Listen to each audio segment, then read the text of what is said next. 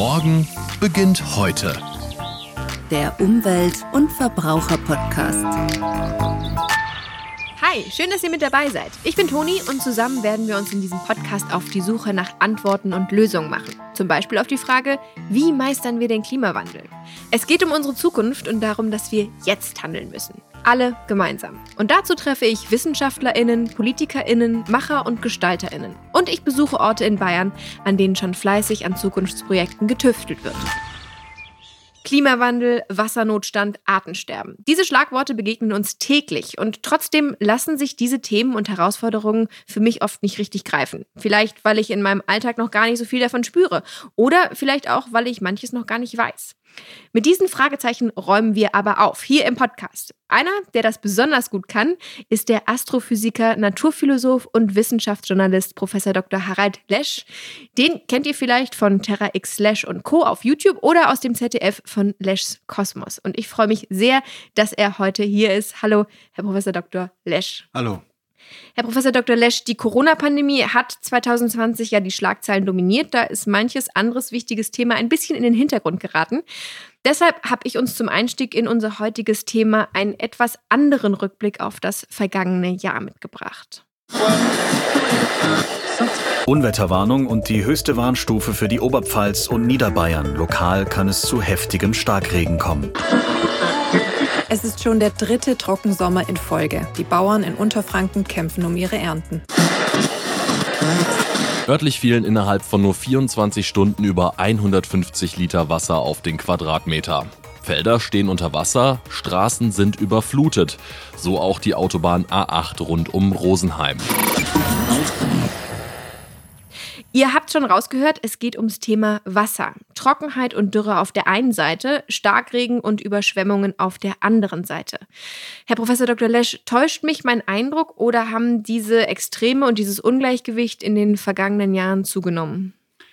In der Tat, sie haben zugenommen. Also diese Ausschläge nach oben und nach unten, die sind deutlich häufiger geworden die sind auch so drastisch geworden, dass wir sogar neue Worte suchen mussten. Also das Wort Starkregen, das gibt's noch gar nicht so lange in der deutschen Sprache. das bedeutet eben mehr als einfach nur ein heftiger Guss, sondern es kommt so runter, dass man denkt, boah, also nicht, man denkt nicht, oh, ist das stark, sondern es ist stark in der Wirkung. Genauso schlimm die Dürren. Das hatten wir vorher nicht, also diese längeren Pausen von Niederschlägen und dass die Böden so knüppelhart getrocknet sind, dass wenn es dann mal regnet, das Wasser dann an der Oberfläche einfach davon fließt und eben nicht in den Boden eindringt. Und was besonders katastrophal ist, ist, dass das Grundwasser so absinkt. Wir verbrauchen ja viel Wasser für Landwirtschaft, aber auch für Industrie, für unser normales Leben natürlich. Und das Grundwasser erneuert sich nur im Spätherbst bis, sagen wir mal, beginnenden Frühling. Weil sonst hat man Pflanzen oben, die halten das Wasser oben, oder es ist so warm, dass das Wasser wieder verdunstet. Das heißt, das Grundwasser kann sich nur da erneuern. Und das hat in den letzten Jahren so sehr abgenommen, dass wir richtig schon Wassernotstände befürchten müssen. Und das alles hat damit zu tun, dass es insgesamt auf der Welt einfach viel wärmer geworden ist. Welche Folgen hat das denn konkret? Da brauche ich eigentlich gar nicht viel zu erzählen. Wir wissen alle, was es bedeutet, wenn man nichts mehr zu trinken hat.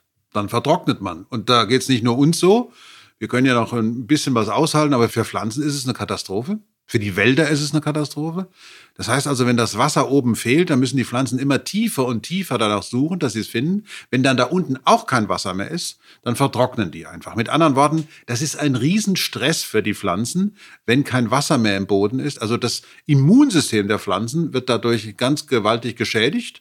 Und das führt naturgemäß dazu, dass man krank wird. Den Pflanzen geht's da wie uns gewissermaßen. Die Pflanzen sind quasi auch nur ja, fast hätte ich gesagt Menschen, aber es sind natürlich Lebewesen. Und das bedeutet natürlich eine unglaubliche Schädigung in der Landwirtschaft, bei den Wäldern. Die Winzer, denen geht es genauso. Aber summa summarum, wenn wir jetzt mal über Natur in einem gar nicht so wirtschaftlichen Sinne nachdenken, es ist eine Katastrophe, wenn die Welt um uns herum, die ja eigentlich eine Mitwelt ist, mit der wir zusammenleben, die uns die Lebensbedingungen garantiert, dass wir überhaupt sein können, wenn diese Mitwelt krank wird, dann werden wir früher oder später auch krank. Das heißt, wenn wir sehen, was da passiert mit Dürren und Starkregen, dann trifft es uns eigentlich direkt, auch wenn viele Leute das noch nicht so sehen. Aber wenn das so weitergeht, wenn diese Zustände sich weiter verschärfen, dann wird es immer deutlicher und deutlicher werden, dass man auf keinen Fall so weitermachen darf. Und wenn wir das realisiert haben, dann möchte man natürlich was dagegen tun.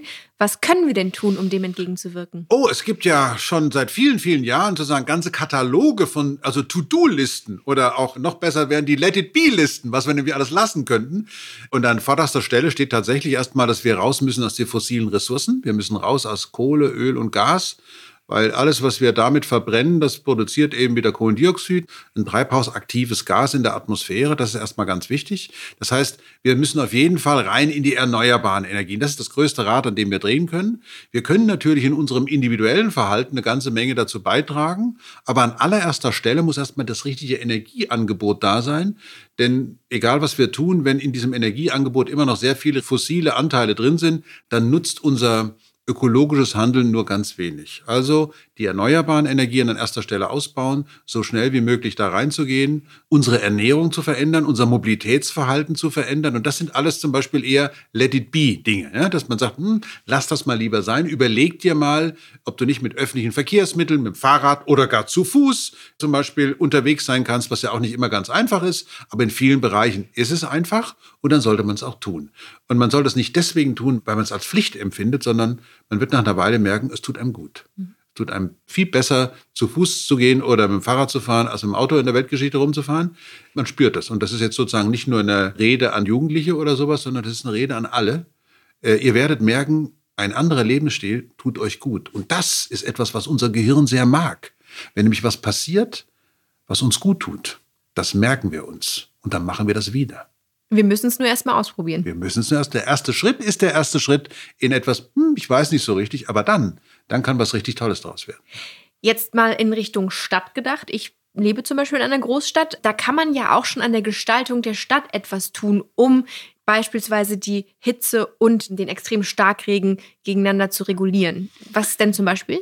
Also es gibt ja verschiedene Möglichkeiten, die Klimasituation in der Stadt zu verändern. Eine ganz tolle Idee, die ja jetzt auch inzwischen immer häufiger und häufiger an großen Gebäuden namentlich realisiert wird, ist Begrünung von Flächen.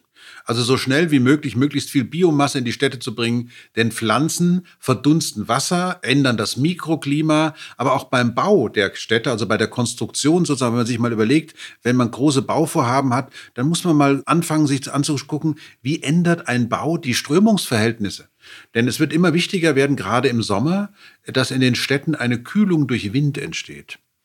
Und wenn man die aber einfach unterbricht, indem man einfach Querbebauung macht und so weiter, dann wird aus diesem schönen, angenehmen, kühlen Wind wird ein Strudel.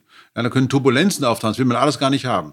Also sowohl beim Städtebau wie auch bei der Begrünung und natürlich, was ganz wichtig ist, dass man möglichst viele Grünflächen entstehen lässt, also Parks ausbaut, die Flächenversiegelung irgendwie versucht zu verhindern, also möglichst viel Grün also möglichst viel Natur in die Städte zu lassen, das ist im Grunde genommen die goldene Regel. Und sogar so eine Stadt wie Singapur, also im fernen Osten, hat das inzwischen begriffen und begrünt mit einem unglaublichen Engagement begrünen die ihre Hochhäuser, und zwar wirklich nach oben und sind damit ziemlich erfolgreich. Also man kann deutlich sehen, was alles möglich ist. Und wir müssen auch da wieder vieles ausprobieren. Manches funktioniert nicht, aber vieles wird funktionieren.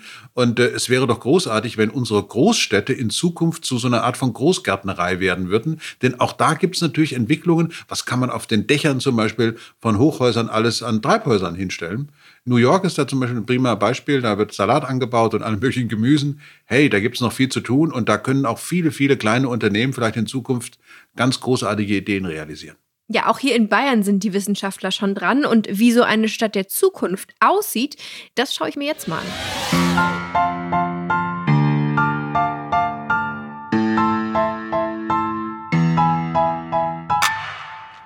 Ich bin auf dem Business Campus in München-Garching und bei mir sind Professor Dr. Brigitte Helmreich und Professor Dr. Stefan Pauleit von der Technischen Universität. Beide beschäftigen sich im Rahmen ihrer Forschung mit der nachhaltigen Stadt der Zukunft. Also wie können Städte zum Klimaschutz beitragen und wie können Städte sich dem veränderten Klima anpassen? Hallo erstmal. Hallo. Frau Professor Dr. Helmreich, Städte und Dörfer in Bayern sollen künftig zu sogenannten Schwammstädten und Dörfern werden. Das hat Umweltminister Glauber in seiner Regierungserklärung im Herbst angekündigt. Was genau ist denn damit gemeint? Also beim Thema Schwammstadt geht es darum, das Regenwasser, was auf die Erde fällt, wie ein Schwamm zu speichern und natürlich auch zu versickern, um den Grundwasserspiegel anzureichern, aber vor allem in der Stadt zu halten, damit man dann später über Pflanzen Verdunstung machen kann. Und Verdunstung bedeutet Klimatisierung in der Stadt. Was auf den ersten Blick einfach nur schön aussieht, hat also alles eine Funktion, Klimaschutz und gleichzeitig Anpassung an den Klimawandel. Das umzusetzen erscheint mir jetzt leicht, wenn was neu erschlossen wird. Aber wie lässt sich sowas denn in den baulichen Bestand einer Stadt integrieren, Herr Professor Dr. Pauleit? Das ist tatsächlich eine Riesenaufgabe. Wenn Sie sich vorstellen, eine dicht bebaute Stadt wie die Innenstadt von München oder von Würzburg oder Nürnberg, da sind 80 Prozent der Flächen durch Gebäude überstellt, beziehungsweise auch durch Asphalt und Pflaster versiegelt. Also für den Straßenverkehr und Plätze sind versiegelt. Und wir brauchen aber eine Umwandlung dieser Städte, um Platz zu schaffen für das Grün und auch die Wasserrückhaltefähigkeit, zu, um die zu erhöhen. Und da brauchen wir, wir haben das selber in Forschungsprojekten für das Bayerische Umweltministerium eben jetzt äh, ausführlich untersucht. Wir brauchen etwa eine Erhöhung des Grünanteils auf 20 Prozent bis 25 Prozent der Fläche, besonders durch Bäume. Und den Platz müssen wir schaffen. Also das ist keine einfache Aufgabe, denn diese Flächen werden ja sehr intensiv jetzt schon genutzt. Da stehen Autos, da fahren Autos, da sind unterirdisch viele Leitungen, eben auch das Abwassersystem, das dort ist, aber auch die Wasserversorgung. Alles das nimmt zurzeit den Platz in Beschlag. Und wir müssen aber diese Flächen jetzt umgestalten, sodass wir eben dort das Grün und die Regenwasserrückhalteflächen einbauen können. Wenn Sie sagen, es braucht 20 bis 25 Prozent Grün, wo sind wir denn da jetzt gerade? Ja, zurzeit liegen wir in der Maxvorstadt, also dem Stadtquartier, das wir jetzt sehr gründlich untersucht haben, bei etwa 9 bis 10 Prozent Grünflächenanteil. Das heißt, wir bräuchten eine Verdopplung bis Verzweieinhalbfachung des Grünflächenanteils. Und was glauben Sie, wie lange könnte sowas dauern? Das ist eine ganz langfristige Aufgabe. Das geht nicht von heute auf morgen, eben wegen der Herausforderungen, die ich schon geschildert habe. Also wenn man den Verkehr dort anders planen will, wenn man die unterirdischen Infrastrukturen umbauen will, dann sind das ganz langfristige, über Jahrzehnte letztendlich ablaufende Prozesse. Also ich kann nicht von heute auf morgen plötzlich sagen, Verkehr raus und Bäume rein, sondern das sind äh, wirklich Prozesse, die brauchen Jahrzehnte. Wir stehen jetzt hier gerade auf dem Business Campus in München-Garching. Es ist nicht das beste Wetter. Trotzdem können wir uns ja vielleicht mal anschauen, wo hier vielleicht erste Schritte einer Schwammstadt zu sehen sind. Quasi den Campus Garching als eine Ministadt wahrnehmend. Also was wir hier sehen können, ist zum Beispiel an diesem Gebäude, dass der Dachabfluss der Dach ist ja eine versiegelte Fläche, aber dieser Abfluss geht in sogenannte Versickerungsmulden. Und Versickerungsmulden sind ein Schwammstadtelement. Da wird das Regenwasser zwischengespeichert, aber auch versickert und dann später über die Pflanzen verdunstet. Und damit sind wir schon wieder bei der Erhöhung des Grüns in der Stadt. Also sowas, wenn man integriert, ist es sehr positiv in Richtung Begrünung der Stadt und eben Verdunstungsleistung. Das ist ja verrückt. Das hat man gar nicht so auf den ersten Blick wahrgenommen. Man kann sich das vorstellen, vor dem Gebäude ist wie so ein kleiner Vorgarten der ein bisschen eingemuldet ist. Ach, und da kommt das Dachwasser runter und wird dann quasi darin gespeichert. Gespeichert und versickert. Das sieht jetzt auf den ersten Blick gar nicht so unbedingt nach einem riesigen Aufwand aus, dass da einfach ja, von einem Gebäude ein kleiner Vorgarten gebaut wird. Der Aufwand ist eigentlich nicht groß. Das Problem ist nur, dass jeder Quadratmeter Fläche sehr viel Geld kostet. Das heißt, man versucht zu bebauen, was zu bebauen geht. Dann muss das Gebäude noch Parkplätze haben. Es muss angefahren werden von, von der Feuerwehr. Das heißt, man versucht in der Stadt in der Regel alles zu versiegeln und solche Grünflächen zu vermeiden, weil es einfach verschwendetes Geld ist. Kann man denn beispielsweise aus bestehenden Grünanlagen solche Versickerungsmulden bauen? Ja, wenn sie an der richtigen Stelle liegen, dann geht das schon. Da gibt es auch Beispiele dafür. Ich kenne das selber aus der Stadt Kopenhagen, wo man das jetzt ganz großräumig macht eigentlich. Da werden sowohl die Straßenräume umgestaltet, sodass die das Regenwasser erstmal speichern können oder zurückhalten können zumindest, wenn es ganz stark regnet. Aber auch die Grünflächen werden umgestaltet, da werden Mulden angelegt, so dass das Wasser da dann erstmal aufgefangen wird und die Kanalisation entlastet. Denn das ist ja vielleicht auch noch etwas, was man sagen muss, worum geht es eigentlich?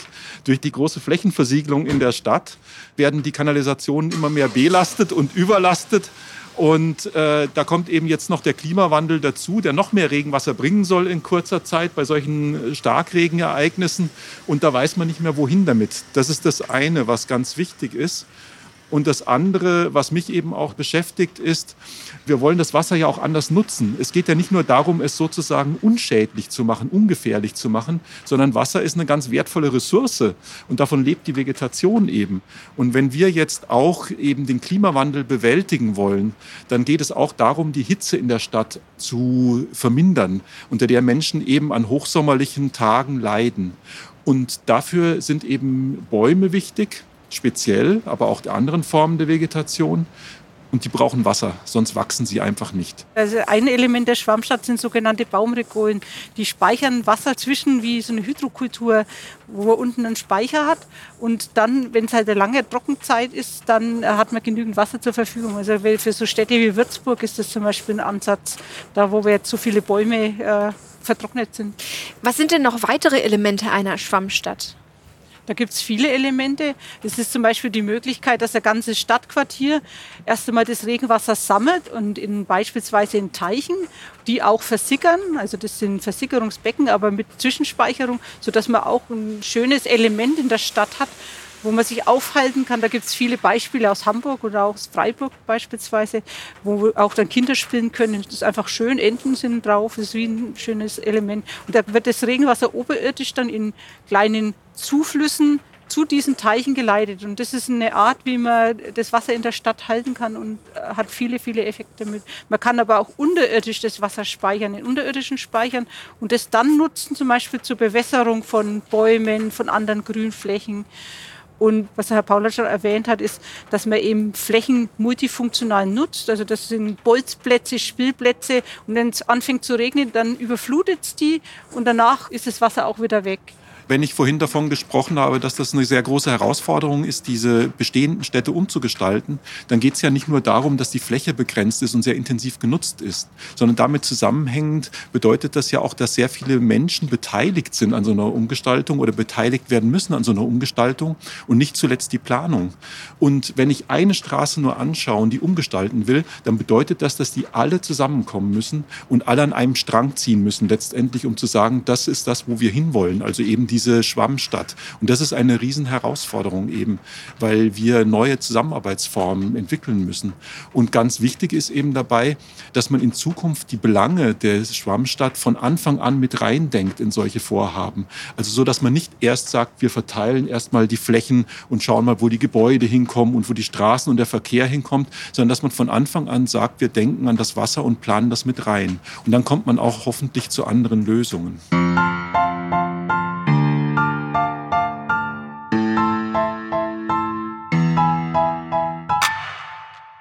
Zurück bei Professor Dr. Lesch. Bayerische Städte und Dörfer als Wasserspeicher. Diese Wandlung wird nach und nach passieren. Was mich jetzt aber interessieren würde, was kann ich denn als Stadtbewohnerin tun, um der Natur in der Stadt wieder ein bisschen mehr Raum zu geben und Wasser zurückzuhalten?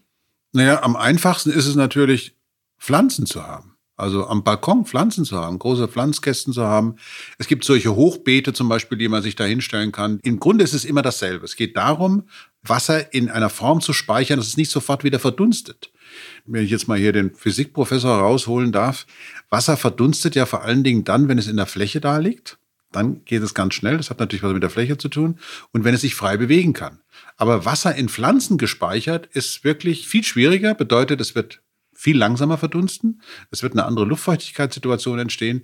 Wie man überhaupt sagen muss, man kann in den heißen Innenstädten dadurch, dass man eben mehr und mehr Grünflächen erzeugt, mehr Grünflächen plant, zulässt, das ist natürlich letzten Endes ja eine Entscheidung der Städteverwaltung. Das heißt, man kann auch hier als Bürgerin oder Bürger immer wieder gucken, welche Partei, die im Stadtparlament sitzt, kümmert sich darum.